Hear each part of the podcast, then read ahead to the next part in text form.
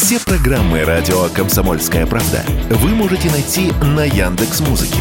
Ищите раздел вашей любимой передачи и подписывайтесь, чтобы не пропустить новый выпуск. Радио КП на Яндекс Музыке. Это удобно, просто и всегда интересно.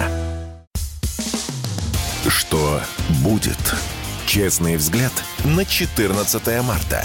За происходящим наблюдают Игорь Виттель и Иван Панкин. Иван Панкин, Игорь Виттель. Мы начинаем наш эфир на всех подкаст-платформах. Кстати, этот эфир вы потом в процессе сможете найти. Тоже обращайте на это внимание обязательно. Лукашенко посетил Иран. Лукашенко посетил Иран, а до этого посетил Китай. Прикольно, на мой а взгляд. Это... Причем Лукашенко встретился в Китае не с кем-нибудь, а с Синьцзиньпинем.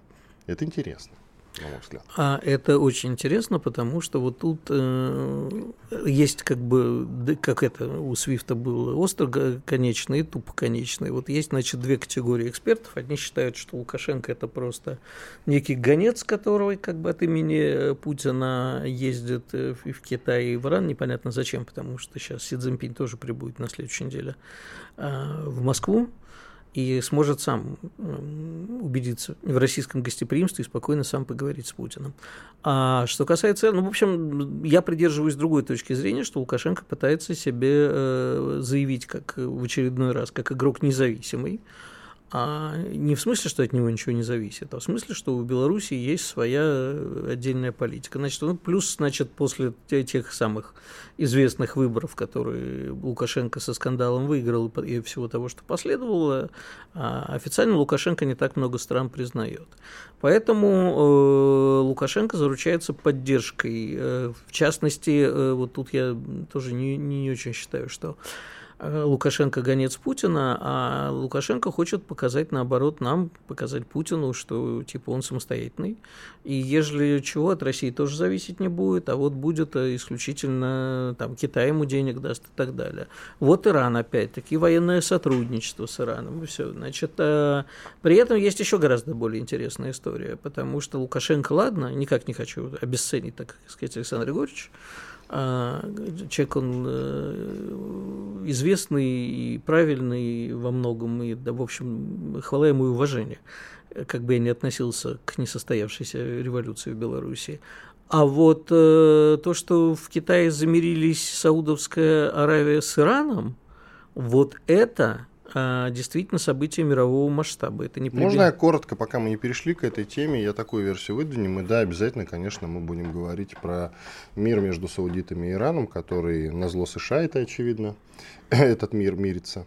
Я просто хотел сказать, вероятно, что Путин, то есть Россия, как бы попросила за Лукашенко у Ирана и у Китая. Ну, за то, что нам Беларусь предоставляет все-таки территорию под специальную военную операцию. Ну, и мы в этом смысле лоббируем мой интерес. И вот смотри, все получается. Теперь да. он встречается с Си Цзиньпинем, потом едет в Иран совершенно спокойно. Я что-то не припомню таких громких визитов у Лукашенко до Значит, начала специальной военной операции. Я думаю, что это как бы сам Лукашенко все-таки. Может быть, может быть, ты и прав, не знаю. Но, Но до я... специальной военной операции. Ты помнишь такие громкие ну, визиты? Ну, слушай, честно, я не очень слежу за визитами нет. Лукашенко. Нет, это, в Китае точно нет, его не было. Угу. Вот. А вопрос следующий, да, э, Лукашенко тоже нужен Китаю. Лукашенко вообще, ну, тьфу, Лука... да, э, Китаю вообще нужна Европа. Китаю нужны логистические пути, Китаю нужна Россия, Китаю нужна Белоруссия. А все, что ведет в Европу, Китаю нужно. А любые логистические пути. Это один из вариантов. Во-вторых, Китай вкладывает э, во все интересное, а Белоруссия вполне себе, хоть и небольшая, но интересная с точки зрения экономики статья. И э, Китай э, будет, если будет строить как бы на зло нам отношения, ну не на зло, но помимо нас строить отношения с Беларусью, он будет вкладываться в те вещи на тех условиях, которые Китаю а, наиболее выгодны. Не так, как мы там строим атомную электростанцию, сами строим, сами финансируем, потом долгий кредит и так далее. Я думаю, что у Китая будут условия гораздо более жесткие. Это по поводу его визитов. Правда, правда. Э, Все-таки он э, с, э, с Айталой не встречался, только с президентом Ирана. Ибрахимом Раиси. Просто к слову. А в Китае он встречался с самим Си Цзиньпином. Ну, слушай, глава... Э, это духов... можно не комментировать. Не-не-не, духовный, это важно как раз. Духовный лидер Ирана вообще, наверное, только мусульман принимает. Что тут это, это самое? Это не так. Когда ну, я пошутил, но... Вот где-то, сколько там, несколько месяцев назад, месяца, может быть, три назад, э, как ты помнишь, Путин устроил визит в Иран Эрдогана, они на троих там встречались. И более того, э, Путин, Эрдоган встречались там и с президентом, и с Италой. На секундочку. Так что все серьезно. Он Значит, встречается. Смотри. И с э, Путиным он встречался, соответственно. Тут э, вопрос, как сейчас э, будут строиться игры на Ближнем Востоке, да, потому что э, Ближний Восток вместе там, с Азией, той, которая Китай, а наверняка сейчас станет э, самой такой болезненной точкой, потому что практически неизбежен конфликт Израиля с Ираном, и сейчас разбираются, кто же будет помогать Ирану, кто не будет помогать Ирану, да. А вот Азербайджан Израилю сказал, не дадим вам взлетно-посадочные полосы наши, типа. Это при том, что, я замечу, Израиль э, откровенно поддерживал Иран и советниками, и э, вооружениями во время Карабахского конфликта, то есть открыто принял сторону Азербайджана фактически. А сейчас это будет все, значит, саудиты с Ираном это действительно такое замерение, которое очень не понравится Соединенным Штатам. Но саудиты в последнее время, они вообще э, откровенно ведут э, очень самостоятельную политику. Они, э, мало того, что замирились с Ираном, они же некоторое время назад замирились с Израилем, они проводят политику выгоды, э, что выгодно саудитам самим, вовсе не глядя на то, кого они там обидят, зацепят или кому-то покажется, чью они сторону выберут. Вот э, саудиты, наконец, стали проводить абсолютно самостоятельно очень мудрую внешнюю политику. И, сейчас вот эти все в преддверии столкновения Израиля с Ираном будут все принимать какие-то стороны. Не забудем, что нам вот буквально остается не нам, а все-таки Турции, но остается примерно два месяца до выборов. То есть, если они состоятся в назначенный срок, 14 мая, да, то есть это остается ровно два месяца вот от сегодняшнего дня. И от этих выборов очень много что зависит. И э, Турцию будут в преддверии выборов Э, очень сильно колыхать. Поэтому я с уверенностью могу сказать, что в ближайшие два месяца мы будем прямо ежедневно смотреть за тем, что происходит на Ближнем Востоке, как ситуацию будут раскачивать. И, соответственно, это будет касаться нашего э, Северного Кавказа и Закавказья тоже. Как бы и российского, и э, Армению с Азербайджаном, то есть вокруг Карабаха будут. Полыхать будет там. В это же время будут развиваться события, соответственно, вокруг Тайваня и вообще вот в том Э, бассейне, в, в Южно-Китайские острова и все остальное. Мы сейчас стоим на пороге грандиозного шухера, который, скорее всего, захотят, естественно, использовать э, против России, так или иначе. Но нам нужно оставаться мудрыми и свысока смотреть, если сейчас все посыпется в Штатах, то мы будем стоять в стороне, смотреть, как Америка будет пытаться с этим кризисом э, справляться. Мне тут интересно, вот в контексте того, что саудиты мирятся с Ираном на зло США, что саудиты ведь после 2001 года, после 11 сентября, я имею в виду, они с американцами толком никак не разругались. Представь себе любую другую страну, которая поучаствовала бы в, так или иначе косвенно или прямо в этих самых терактах, самых громких за всю историю. И тогда за счет взаимовыгодных инвестиций Америка, по сути, спустила это дело на тормозах Саудовской Аравии. Там ведь были на борту несколько террористов именно саудитов. Конечно. Вот. Тогда спустили на тормозах. На тормозах именно за счет того, как писали некоторые газеты, э, потому что очень, очень большие взаимовыгодные инвестиции. Но сейчас мы видим, что саудиты последние годы действительно уходят, сами уходят от США. С чем ты это связываешь? А, значит, э, саудиты почувствовали свою силу. Что касается 11 сентября, то я помню, поскольку я 11 сентября находился примерно в 800 метров от брачных близнецов, я помню, как красиво тогдашний мэр Нью-Йорка, будущий советник Трампа и, к сожалению, так и не ставший президентом США Рудольф Джулиани, порвал чек саудовский, который, значит, саудиты выписали в помощь жертвам этого теракта, тогдашний саудовский принц. А вручил торжественный чек, а Джулиани его порвал, сказал, что нам от вас помощи не нужна. Это вот было такое показательное выступление под камерой. Не удивлюсь, если он его собрал, склеил и все-таки обналичил. Это хорошая шутка. Ну, слушай, известный итальянский деятель, грешно такое не сделать. А, вот. а на самом деле никогда не, не рвали, потому что зачем же? Штаты знают, где деньги. И с саудитами даже, когда Хашоги голову отрезали, там, э, и в турецком, кстати, да, консульстве, они тогда э, повозмущались, повозмущались. Ну как же, свобода прессы? Опять же, вот голова Гангадзе, это да. Голова какого-нибудь российского журналиста, это проклятый режим в России. А что саудиты голову своему отрезали? Ну, в общем.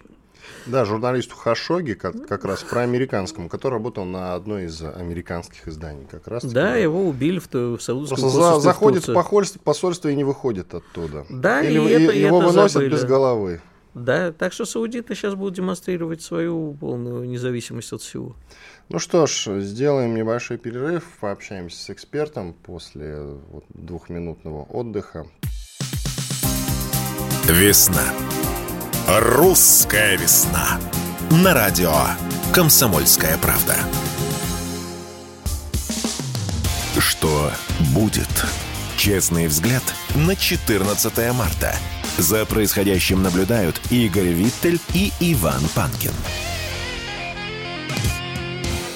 И действительно, все так, Иван Панкин и Игорь Виттель. Мы продолжаем наш эфир. Сейчас мы будем говорить о том, что те ребята, которые сражаются в зоне СВО, это будущая элита России. Очень хотелось бы, чтобы это было так. Вот по этому поводу Соловьем у Навражеской радиостанции заливался накануне депутат Кузнецов. Он, я надеюсь, совсем скоро к нам присоединится. Конкретно он говорил, что значит, участники СВО будут новой элитой России. Очень хочется поговорить с депутатом Кузнецовым, который не только депутат, но еще и член комитета по обороне в Госдуме. Каким образом ребята из вот, просто превратятся вот в элиту? Давай, Игорь, пока депутат Кузнецова нет с нами, ты мне ответишь на простой вопрос. Элита это кто? Но у меня нет ответа на этот вопрос. Не, ну давай пофантазируем тогда. Нет, Элита смотри, это кто? Это депутаты Госдумы? Нет. Я вообще ненавижу слово элита. Элита, э, ну, скажем так, понимаешь, обычно говорят элита, политическая элита. В этом смысле, э, да, я бы не возражал, чтобы некоторые участники СВО э, получили какие-то дополнительные социальные, получили дополнительный социальный лифт и оказались э, депутатами э, и так далее. А у нас, в принципе, вот эти лидеры России и так далее действительно работают, механизм социальных лифтов заработал наконец-то, да, то есть люди, которые там живут где-то в провинции, но при этом умные, способные лидеры и так далее могут сейчас пробиться наверх через некоторые такие вот конкурсы типа лидера России и так далее. Что касается участников СВО, сам факт э, участия в СВО не делает, понимаешь, у, у нас в Госдуме сидит вообще черт знает кто. Люди, которые... Э, что такое Госдума? Это люди, которые занимаются законотворчеством, правильно? То есть да это... я-то знаю. Да. Нет, ну я вслух рассуждаю, скорее угу. обращаюсь к тебе. Да, да, да. Как к своему, скорее всего, единомышленнику. То есть это да, люди, да, которые да. должны понимать. Да, существуют, конечно, профильные, я вот там ничего не имею в виду а, против э, комитета по здравоохранению, где мой друг Бадмаба Шанкаев, э, хирург, который находится в зоне СВО. И, э, насколько я помню, главврач 40-й больницы Денис Проценко э, и прочие, это комитет Госдумы по здравоохранению. Это люди, которые понимают в медицине. Скорее, кстати, понимают как врачи, а не как администраторы, мне кажется, тоже спорный вопрос. То есть должны в комитете по обороне люди, которые понимают э, оборону, в комитете по экономике люди, которые понимают по экономику. Сам факт участия а, людей в СВО не делает людей специалистом в какой-то области. Но Действительно, э, если мы говорим о прогнивших элитах, которые держат деньги за рубежом и ничего не делают для России, то, конечно, нам нужна патриотическая элита, чтобы, но это не должно быть вот механическая замена одного на другого, да, потому что, ну, да, чего ж там греха таить, люди э, вернутся из зоны СВО с ПТСР синдромом и так далее. В общем, люди травмированные. Любая спецоперация, любая война, и хоть и это слово мы не называем, это всегда удар э, и по психике, и по всему. То есть тут надо будет думать о других вещах. Автоматически это элитой не становится. Да, это элита в смысле, что эти люди лучше. Во многом. Не каждый из них далеко. У каждого там своя мотивация. Есть случайные люди, оказавшиеся там. Но люди, воюющие за Россию, это люди гораздо лучше и чище, чем люди, которые продают Россию. В этом смысле это элита. Элита как бы, ну это такое абстрактное. Если говорить про элиту власти, хотя я считаю, что к власти вообще не применимо слово элита. Не может власть быть элитой. Это просто э, в идеальном варианте профессионалы, специалисты своего дела, оказавшиеся вот в нужное место в нужное время. Да, таких тоже есть. Понимаешь, есть люди, которые, опять-таки, я не хочу, не в смысле, что это потому что мой друг, да, вот есть великий хирург Бадма Башанкаев, он сейчас э, находится в зоне СВО, ну, не знаю, может, сегодня и нет, а вообще он ушел добровольцем. И эти люди же и в Госдуме, и у хирургического стола, как хирурги работают. И вот это вот, как же мне кажется, лучшие люди. У нас депутаты есть люди, которые пошли в СВО. Не самые приятные, кстати, депутаты. Ну, они, я надеюсь, не для пиара туда пошли, а есть те, которые ну, пошли вот я не, я этого. Не очень Знаешь, сли... такие тикток-войска, хо-хо-хо. Слушай, я не знаю, я не очень слежу. Милонов там сейчас? Не помню, я ну, тоже вот не как, слежу по-моему, он пошел, да. Но Виталия как... Валентиновича? Как ну, бы... он там был. Артиллерист, кстати, шутка ли. Ну, слушай, у него вообще, знаешь, какая-то человек трудной судьбы, как говорили в советское время, нелегкой судьбы. У него какой-то извилистый политический путь. Он же был помощником Галины Васильевны Старовойтовой или ярым либералом демократом еще в, перестроечное время. Ну, видимо, перестроились настолько, что он э, сам перестроился. Эх, Все нормально. Перестройка, перестройка, я и перестроилась. Раньше я была с одним, теперь к троим пристроилась, как Это пили в наше вспомнил, время. Да, хорошо да, вспомнил. А, ну вот, к нам, как мне сообщают, депутат Кузнецов сейчас присоединиться через полминутки. Правда, я уже не знаю, у нас не найдется времени для того, чтобы полноценно с ним поговорить. Какие-то основные вопросы ему зададим, общие. Ну вот мне в чат писали, значит, ребята, вот разберите, пожалуйста, все его заявления. В общем, э, как ребята попадут в элиту? Механизмы. Откуда у них подготовка и образование? В какую элиту? Денежную? Ну и так далее. Это вот э, ряд вопросов, которые мне в чатик в моем телеграм-канале по текст предыстории накидали. И я, в общем, с теми людьми, которые возмутились заявлением депутата Кузнецова, я солидарен абсолютно. Потому что другое дело, что мы социально должны поддержать и обеспечить всех этих людей полностью. Потому что мы многих участников наших бывших спецопераций реально кинули, это факт. И продолжают кидать. Ну, не мы да. с тобой, да, а вот Минобороны я вот готов э, пояснить, так сказать, с документами. Но это уже потом Дмитрий Кузнецов, депутат Госдумы, член комитета по обороне. Здрасте, Дмитрий Вадимович. Доброе утро. Здрасте. Итак, о, вы на улице гуляете. Прекрасно. Итак, кто такая элита, что участники СВО это будут новая элита? Тогда давайте разберем. Новая элита это кто, коротко, и как, значит, участники СВО должны там в этой новой элите оказаться? Или вы, когда говорите новая элита, вы имеете в виду что-то другое? Прошу вас, вам слово. Ну, давайте на примерах разберем. Вот, например, у нас были э, участники афганской войны, и участники э, там чеченских войн, да, чеченских конфликтов, чеченского, ну, конфликта в Чечне. Вот. И общество, ну, точнее, э, сказать, турбоохранители того времени, э, либеральные турбоохранители, они э, объявили о, о наличии некого чеченского синдрома, афганского синдрома. И, по сути, это был инструмент такой маргинализации э, ветеранов. То есть, ну да, конечно, надо не заботиться, надо какие-то льготы им давать. Но в целом э, это такая, ну, почти как инвалиды. Ну, то есть, как вот к ним серьезного отношения быть не может, никуда их пускать не надо, вот надо их где-то в социальном гетто держать, ну и как-то подкармливать. Ну, такое циничное отношение. Вот. А были фронтовики, например, Великой Отечественной войны. Э, я очень хорошо помню моего деда, и это было фронтовое братство, и я помню, как он там мог прийти в любой высокий кабинет, просто сказать, что он фронтовик, либо найти тоже фронтовика и решить все вопросы, либо найти какую-то половую крысу, тоже на нее придавить и тоже решить все вопросы. То есть эта э, социальная группа была эмансипирована. Она пользуется уважением в обществе, такие даже не прописанные вещи, это э, некое, ну, в кавычках понятие, по которым живет общество. Понятно, что э, в первую очередь здесь влияет победили мы или, или проиграли. Потому что афганские, чеченские войны были не восприняты обществом как такие однозначные победы. И, соответственно, к отношению к участникам было такое как бы соответствующее. А Великая Отечественная война была однозначная победа. Это самое важное, конечно. То есть, если мы побеждаем, то тогда участники э, э, войны, они становятся такой привилегированным, ну, как, не сословием, конечно, но привилегированной, привилегированной социальной группой. И это очень хорошо для общества, потому что они дают закваску для Э, наших управляющих элит патриотизма, реально служения отчизне, таких высоких нравственных ценностей, что выше там денег или каких-то там э, низменных таких интересов. Вот это очень важно для нас всех. То есть это не то, что им важно, это обществу важно. Потому что э, ветераны СВО, люди, которые жизнь рисковали ради общих интересов, не понаслышке знают про патриотизм, они могут извить наше общество, чтобы оно из общества власти барыг превратилось действительно в общество обще, всеобщего успеха, всеобщего благоденствия, всеобщего такого солидарности. Вот, Дмитрий Вадимович, вижу, вот, Дмитрий Вадимович, вы мысль закончили, я ждал, страдал, честно говоря, от звука. Вот мы вас позвали поговорить на серьезную тему. Вы с улицы выходите, там э, совершенно нет никакой звукоизоляции, задувает ваш разговор. Мы не можем продолжить, соответственно, с вами беседу. Извините, а, когда будете готовы, когда будете готовы, когда будете готовы, вы нашему продюсеру напишите, если вы эту благородную идею готовы защищать, мы с удовольствием вас выслушаем нормально. Спасибо вам огромное, что приняли участие в нашем эфире. Дмитрий Кузнецов, депутат Государственной Думы, член Комитета по обороне. А ты меня постоянно спрашиваешь, что я депутатов не люблю. Да вот да, поэтому. Два дня договаривались, друзья. Вот Два и... дня. Он вчера должен был выйти. И сегодня. И вот, пожалуйста, он мало того, что к началу части опоздал, еще и вышел с улицы. Пожалуйста, Игорь, у тебя есть что сказать?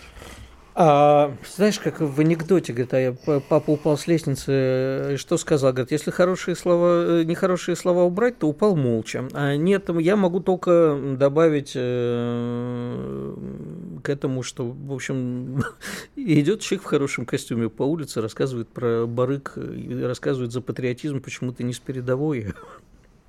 Я еще раз не, я, я не понимаю, да, я понимаю, что... Ну, ну то есть, ну, мы же договорились, я за, да, ну... я за патриотизм, я за то, чтобы э, социально заботились, причем тут афганские и чеченские якобы их стигматизировали, да, их стигматизировали, да, наша страна продала и предала своих афганских воинов, как бы не относиться к афганской войне. И тех, кто воевал в Чечне, это предавали военкомы еще на местах, которые говорили, не мы вас туда посылали. Вот это сволочи, которых быть не должно. Извини, не могу, я должен просто вклиниться. Давай. Это не только военкомы сказали. Ты помнишь, когда Альфу в Прибалтику послали? Горбачев сказал, не я вас туда отправлял. Альфу я туда не посылал. Ты знаешь, я... На самом высшем уровне. Я, у меня мой товарищ, замкомандира вымпела, мне очень много, мы с ним одновременно были в свое время в Баку в черном, при, в черный январь. И мы очень много потом беседовали про трусость и предательство наших элит. Поэтому я сейчас просто взбешусь. Ну вот, и Кузнецов вот таким образом, значит, отстаивал такую благородную идею. Делаем перерыв, через 4 минуты продолжим. Они видят, что происходит, знают, как на это реагировать и готовы рассказать вам, что будет. Начинайте день в правильной компании.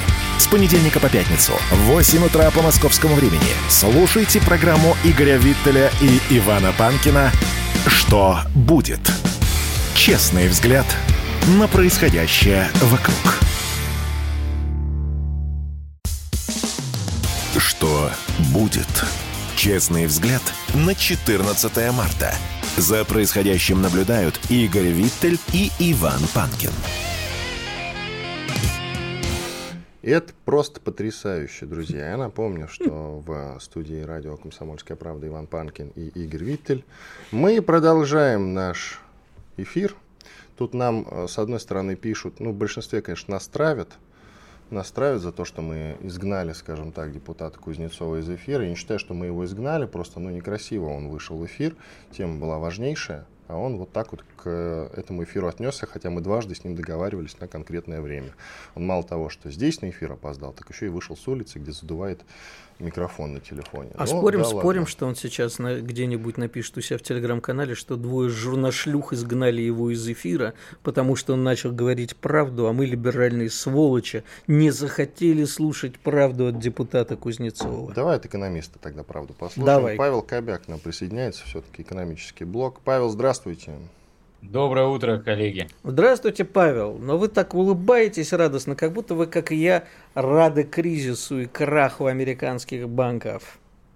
Вы знаете, мой кризис преодолелся, когда я проплыл сегодня с утра 2 километра в бассейне, поэтому у меня еще заряд бодрости есть. И я готов позитивно посмотреть на все экономические события, которые происходят. Ну, давайте. Я, конечно, ненавижу бодрых людей и зожников, но к вам это сегодня нет. Я даже знаю почему. Я даже знаю почему. Ну все, давайте уже к темам, к экономическим. Что да, там у нас? Павел, э, так что скажете это по поводу того, что происходило вчера на американских и на европейских рынках? Ждать ли нам э, полномасштабного кризиса? Ну, пока я бы не сказал, что есть какие-то признаки прям полномасштабного мирового кризиса. Мы с вами сейчас наблюдаем просто э, негативный новостной фон, который нагнетается и под это все подплетается. Все, что можно туда собрать, все собирается под банкротство банков. А, я думаю, что сейчас это больше локальная проблема именно зарубежных наших товарищей, да, уже не товарищей, а не дружественных стран. И именно вот там нужно наблюдать о том, а что будет происходить, потому что именно точечные моменты негативности, которые были, в принципе, там в 2007 году, да, перед крахом 2008 года, когда все очень сильно упало и начался мировой кризис, вот начиналось все в Америке. Поэтому сейчас это просто первый звонок по своей сути, да, и к сожалению, получилось так, что обанкротился один из э, больших банков, причем буквально там за какой-то период времени небольшой. Э, Forbes назвал это самым лучшим банком в Америке. Ну вот видите, как самый лучший банк и оказался теперь самым не лучшим. Ну, вы, вы знаете, есть. Э, как бы мировая, скажем так, четверка фирм э, рейтинговых и так далее, они же и в 2007 году утверждали, что все хорошо, и Lehman Brothers у них были зайчики и лапочки, все. Понимаете, вопрос-то идет вот о чем, о том, что э, дело же, конечно, там не конкретно в одном разорившемся или в двух разорившихся банках, дело в системе. В 2007 году мы с удивлением узнали, что э, крупные американские банки Э, набрали себе очень плохих долгов, запаковали их там в деривативы, потом деривативы в другие деривативы. И в результате выяснилось, что за всем благополучием таится просто огромная дыра, плохие долги. И э, делалось это, э, скажем так, на стыке двух вещей. Э, тотального непрофессионализма и тотальной лжи и воровства. А, то есть э, капитализм показал свою гнилую сущность, как мне кажется. Сейчас происходит а, то же самое. Выясняется, что риск-менеджмент банков, как выясняется, был не готов к повышению ставки ФРС. Ну, как-то мне кажется, что, а, знаете, был такой анекдот. А, вот Иван любит, когда я анекдоты в эфире рассказываю некоторые. Вот, когда сын приходит к отцу и говорит, папа, а что такое некомпетентность и индифферентность? Он говорит, не знаю, сынок, и мне пофиг.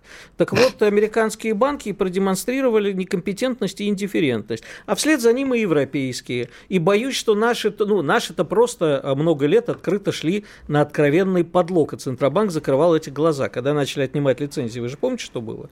Тетрадочки, да. вот это все. Вопрос же не в, том, не в разорении одного банка, вопрос в системе. Вы знаете, система всегда имеет свойство подвергаться какой-то критике самой по себе. Это, в принципе, как бы принцип такой система, она всегда развивается. И вот эти вот э, негативные моменты, они позволяют нам с вами увидеть слабые места. А какие были слабые места?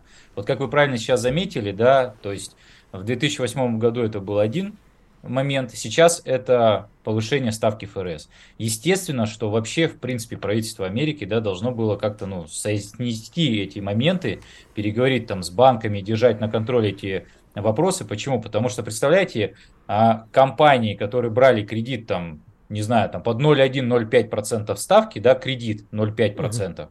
должны были платить, вот э, этот же банк очень много инвестировал в технологические стартапы, а технологические стартапы это компании, которые требуют огромных вливаний денежных средств. И они берут кредиты под низкими... С крайне высокими рисками, заметим. Крайне высокими рисками, безусловно. И получается, что, представляете, вы взяли там 10 миллионов долларов на бизнес, вы должны были в месяц платить там, пусть будет там 100 тысяч долларов, кредит, все супер, классно, вы развиваетесь, вы зарабатываете какие-то деньги, может быть даже в убыток, вам инвесторы добавляют. А здесь при повышении ставки ФРС банки должны вам повышать дополнительные расходы. И у вас там вместо 0,5% стало там 4,5%. То есть вы выросли сразу в моменте почти в 10 раз в расходах. Это первый момент. Второй момент, да, почему такая тематика произошла, это в то, что банки вкладывались в ценные бумаги казначейские, которые на момент покупки стоили одну сумму денег, а когда начала подниматься ставка ФРС, это все пошло в переоценку. И вот а из-за обесценивания капитала банка как раз и началась вот эта вот паника. И вот посмотрите, 40 часов и 16 по величине банка в стране просто не стало. Просто Подождите, именно... Павел, если вы это понимаете, я это понимаю, экономисты, э, которые не сидят в ФРС и в риск-менеджменте крупных американских банках, это понимают. Но э, почему тогда риск-менеджмент таких банков, вот даже не и прочие э, умные люди, надеюсь, что они умнее нас с вами, хочется надеяться, ну, по крайней мере, меня, а не понимают таких элементарных вещей. Это значит, что во главе банков сидят э, люди непрофессиональные по всему миру, и им мы доверяем наши деньги. Вот в чем вопрос. Вот это может всколыхнуть, а не конкретно, как я еще повторю, банкротство одного отдельно взятого банка. Мысль о том, что мы доверяем свои деньги ворам и непрофессионалам, вот это может всю банковскую систему мира всколыхнуть еще раз, как в 2007. Все может быть. А, и я с вами согласен, что не всегда в банках находятся самые профессиональные люди. И вот прошла информация о том, что, в принципе, вот в этом банке, как оказалось, последние 8 месяцев не было вообще руководителя риск-менеджмента. То а есть а банк вам... свою деятельность. Без я человека. Э, насчет руководителя а, риск-менеджмента не скажу, не знаю, как там Жеглов говорил, про маму твою не скажу, не знаю, папаша Шнифер был известный. А вот так как-то получается, что главный бухгалтер, Chief Operating Officer а, в этом банке, раньше работал главным financial CFO, где вы думаете? В Lehman Brothers. Понимаете, это люди, которые уже однажды все уж простите, я это слово нельзя говорить в эфире, но я скажу, люди, которые однажды все просрали, мягко говоря, повторяют это еще раз, а потом еще раз, за наши с вами деньги заметим. Ну тогда это уже система. Вот, э, именно, этом, уже именно в этом я раза. пытаюсь вас убедить, что это система. И когда мир осознает периодически, что это система, как это было в 2008 году, все летит к той самой матери и полетит сейчас – и слава богу, не долетит до нас, потому что у нас уже долетать нечему. Только хотел вам об этом сказать, что надо поблагодарить, скорее всего, тогда всех тех, кто накладывает на нас санкции за то, что мы стали настолько сильнее и мощнее, что даже вот если сейчас пойдет какой-то мировой кризис, то нам как-то, наверное, может быть, чуть-чуть боком мы затронем его. Хотя тоже не факт, с учетом того, что а, экспорт идет у нас все равно, продолжает идти в основном евро, и доллары, поэтому это затронет и, и нас если вдруг там прям разгорится по максимуму. Но обращу внимание а, наших слушателей на тот момент, что правительство в Америке, они все-таки усвоили уже там 2008 год, когда они не смогли вовремя вот это взять в кольцо этот момент, и сейчас уже прямо в моменте решает эти проблемы и закрыли Нью-Йоркский да, банк сразу полностью, э, докапитализировали, сейчас открывают прямое финансирование банков – для того, чтобы сделать э, такую же а, раздачу денежных средств для вкладчиков. А китайским Поэтому... инвесторам денежки-то вернут? А вот и не вернут, потому что там институциональные инвесторы. А можно я банальную да, штуку да. скажу? Вот вы говорите про то, что особенно Игорь, э, Павел Кобяк говорит другое, но ты утверждаешь, что кризис все-таки будет, и там до нас он э, вряд ли докатится. Мне нет волнует. Я не то, говорю, что... я надеюсь. Говоришь и надеешься. Я про другое. Они же, как правило, что делают? Они печатают бабло, и все, и все дыры закрывают. Но это вызовет да. резкий разгон инфляции. Но они а так, спра- еще... так и не справлялись с предыдущими проблемами. Почему а так сейчас? и будет дальше. Так и будет. Зачем сейчас решать проблему? Представляете, вот сейчас по факту банк, один из крупнейших, да, опять же вернемся, что это один из крупнейших банков Америки, который недавно признали самым технологичным, самым лучшим. Он брал, взял и за 40, за 40 часов просто обанкротился. Так э, это как раз говорит о системе, да, про которую вот Игорь говорит, что она сама по себе гнилая внутри. То есть если один банк это сделал, то скорее всего это в принципе подвержены этому все банки. Но для того, чтобы не допустить сейчас коллапса, просто действительно напечатают дополнительные там несколько там триллионов долларов, вольют с помощью кредитов государственных в эти банки э, докапитализируют. И судорожно будут оттягивать свой конец. Это не значит, что да, они да, решат да, эту но проблему, просто время, перенесут... Э, время вышло. Когда вы говорите технологичный банк, мне хочется добавить, как у нас Тиньков, но ладно, я не буду этого делать. Павел Кобяк, экономист, был с нами на связи, Иван Панкин и Игорь Виттель. Через две минуты мы вернемся и продолжим. Оставайтесь с нами. Николай Стариков и Владимир Варсобин лучше всех знают, что правда рождается в споре. Этих двоих хлебом не корми, дай устроить словесную баталию и пикировку в прямом эфире. Политика, экономика, социалка, жизнь звезд. Дискуссия может разгореться абсолютно на любую тему. Кто выйдет победителем, узнайте сами. Включайте приемники на волну радио «Комсомольская правда» каждый вторник в 7 часов вечера по московскому времени. Что будет? Честный взгляд на 14 марта. За происходящим наблюдают Игорь Виттель и Иван Панкин. Панкин и Виттель, мы продолжаем. Ну что, Финальная начнем, часть нашего да, забега. Финальная часть, ты думаешь, все-таки, да? Не, ну, во-первых, мы вернемся еще завтра. Э, Друзья, я вам хочу сказать, что вот я постоянно рекомендую вам э, подписываться на наш YouTube-канал, смотреть прямую видеотрансляцию. Я и сейчас вам это рекомендую делать, писать нам в чате, в комментариях. Это обязательно, конечно. Но не забывайте, если вы больше любите слушать, чем смотреть, подписывайтесь на подкаст программы «Что будет?» утреннего шоу нашего в Яндекс Музыке и Apple подкастах. Обязательно. Есть еще Google подкасты. Можете, конечно, и там подписываться и слушать нас, разумеется, вот на одной из этих э, подкаст-платформах. Пожалуйста. Все важное объявление сделано. Другое важное объявление. Бояться мобилизации не надо, друзья. Ну, хотя бы потому, что Кадыров призвал к этому россиян. Мы не будем бояться э, вот, мобилизации, ну, хотя бы потому, что, в общем-то, насколько я могу судить, ее не предвидится. По крайней мере, так нам говорили официальные лица, что второй волны не будет. И тут Кадыров призвал россиян не бояться Дорогой мобилизации. друг Иван, ты сегодня вот своими такими а, аккуратными намеками, сейчас, по-моему, и Тинькофф банк разрушишь.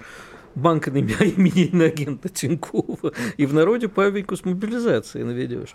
Не есть, есть новости. Давай. А мы, вот, как ни странно, мы опять же продолжаем про американский банк, потому что в этом а, лопнувшем Силикон Valley банке хранили деньги, как ты думаешь, кто? Украинцы, поди какие. Конечно, украинские, Угадал, да? украинские волонтеры, собиравшие деньги на дронах, хранили там 220 тысяч долларов, и теперь, значит, они пытаются их получить обратно. Я не очень понимаю, на самом деле, а, как они оказались в этом банке. Ну, Ну, либо то ты есть- становишься предсказуемым, либо украинцы, которые хранят деньги не в сберегательной кассе, как в известном фильме было Нет, понимаешь, сказано, вопро- а в Америке. Нет, смотри, тут важный вопрос. Ежели это было чисто, там они положили деньги в банк для финан- финансовой транзакции, дроны какие закупить, то это я понимаю. А ежели они их там хранили, то это выясняется, что они эти деньги воровали просто. Ну, как- Стырили, да? Да. Не, а с другой стороны, может, они хотели их э, приумножить грамотно, типа вложили, как-то хотели приумножить, а потом больше потратить Там не те дрон. процентные ставки, которые можно было приумножить. Там в том Да? все и дело, что ставки Прикольно. были небольшие. А вот, а, поэтому у меня, ты знаешь, вот э, я последнее время перестал отличать реальность от э, телеграм-каналов, ну и сайтов, да, Панорама, а есть еще более любимый мной, а вот мой Яндекс кошелек. Я иногда вот на Панораму я редко попадаюсь, а вот я, я на вот мой Яндекс кошелек я ведусь иногда. Так вот, читаю я новости, не понимаю, но нет, выясняется, что это реально. Тут ты знаешь, да, что последние несколько дней а, делать украинцам нечего, поэтому они пытаются переименовать теперь Рус в Московию, на что получили гомерический хохот с нашей стороны и считай- считать тогда Украину Подмосковьей. Ну, в общем, и весь остальной мир тоже. Но вот тут выступает, мы же любим всяких экс-глав, заместителей бывших. Экс-глава МИД Литвы Линкявичус говорит о том, что Россия усе стырила у Украины, Киев предшествовал Москве, читаю цитата, но Россия постоянно ворует у Украины, стремясь украсть историческую идентичность, украла признание за победу во Второй мировой войне, украла место в Совбезе ООН, а теперь крадет территорию. Это не суперсила, а это проблема. То есть, значит, э, если верить э, главе вот этого непонятного государственного образования Литвы, про чью роль во Второй мировой войне я так люблю говорить. Троебалты. как ты их Трои любишь Балты, да. И если говорить о Литве, э, сказал я с латышским акцентом скорее. А я с эстонским да, акцентом ну, больше. у нас получается с тобой одинаковый почему-то. Ну, у Ну, тебя скорее эстон- эстонский Но дело не в этом. Вот как бы страна, чья роль во Второй мировой войне, скажем так, мягко говоря, ну, минимум неоднозначно, рассказывают, что Украина победила во Второй мировой войне, а Россия украла у нее эту победу. Ежели Украина так гордится победой во Второй мировой войне, которую мы у нее якобы украли, то как же получается так, что на Украине сносят памятники, маршируют э, поклонники СС, дивизии СС Галичина или Галичина? Галичина. Галичина, да. И как бы они считают это не победой, а вот э, дивизию СС считают победой. Так чем у них украли-то? Я, я понятия не имею, что ты меня Ну, я такой риторический вопрос. Может, ты мне поможешь разобраться? Я все-таки человек пожилой, может, я а, где-то упустил ну, какую-то мысль. Именно потому, что пожилой ничего не можешь упустить в этом смысле, абсолютно. Э, что касается того, что мы украли у Украины, э, ну, смотри, а, вклад в победу в Великой Отечественной войне... Истори... Да? Признание за победу, место в Совбезе, а теперь крадем территорию. Ну, Бандера же, он э, сражался не только с Красной Армией, он и с немцами иногда сталкивался, кстати говоря говоря.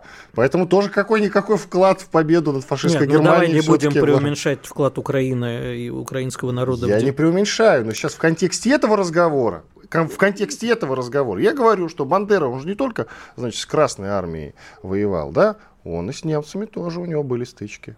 Пожалуйста. То есть вклад есть, действительно. Если мы такой вклад у них крадем, ну, я даже не знаю. Но у Бандеры даже брат сидел в Освенциме.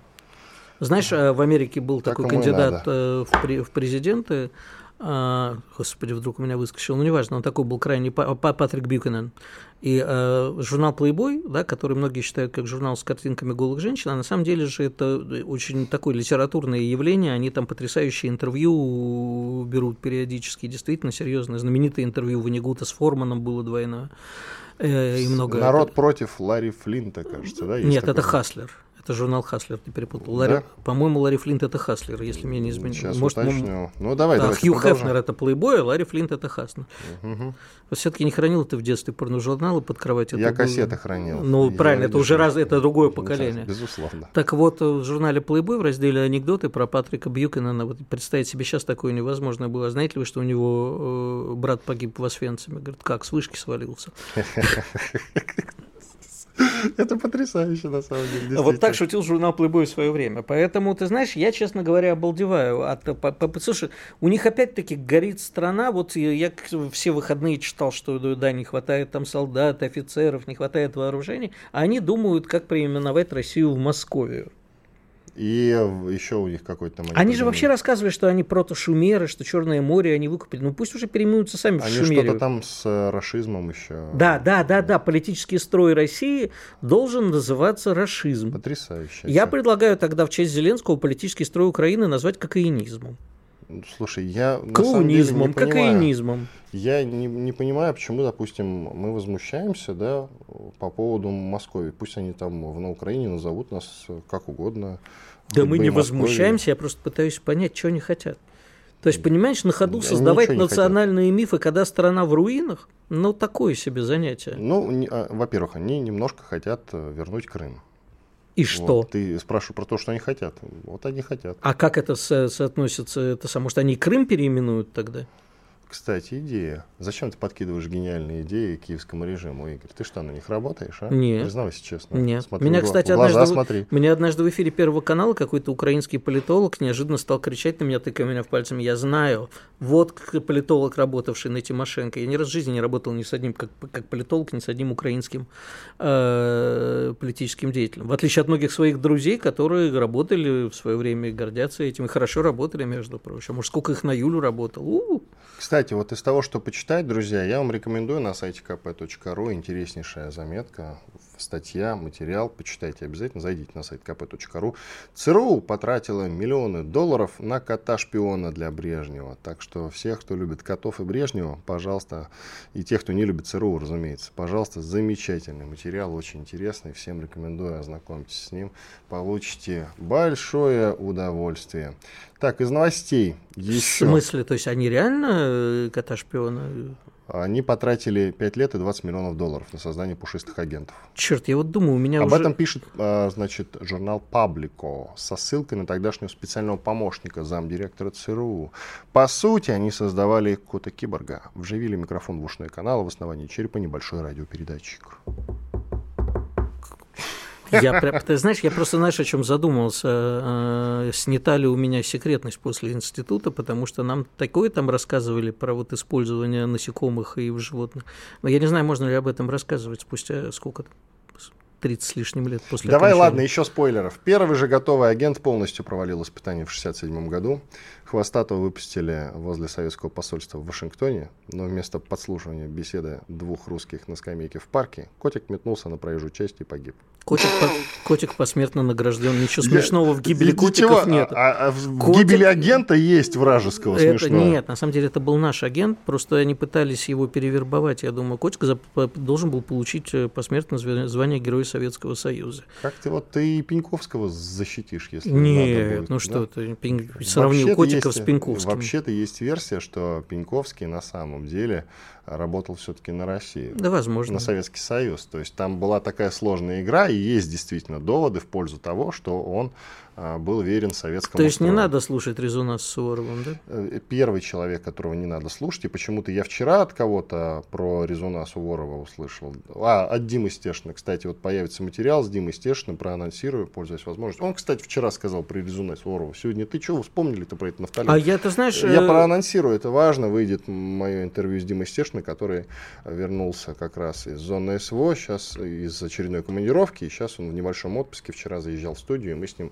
замечательно поговорили. Правда, разговор получился мрачный. Как только появится на нашем канале в YouTube этот разговор, и следите за анонсами на радио, безусловно, я вам очень рекомендую его посмотреть-послушать. Тебе слово. Я просто хотел коротко сказать, что да, когда там впервые стали появляться книги Резуна, аквариум, и, естественно, там вот журнал Огонек тогда еще был, знаешь, откровением для нас. Много чего было.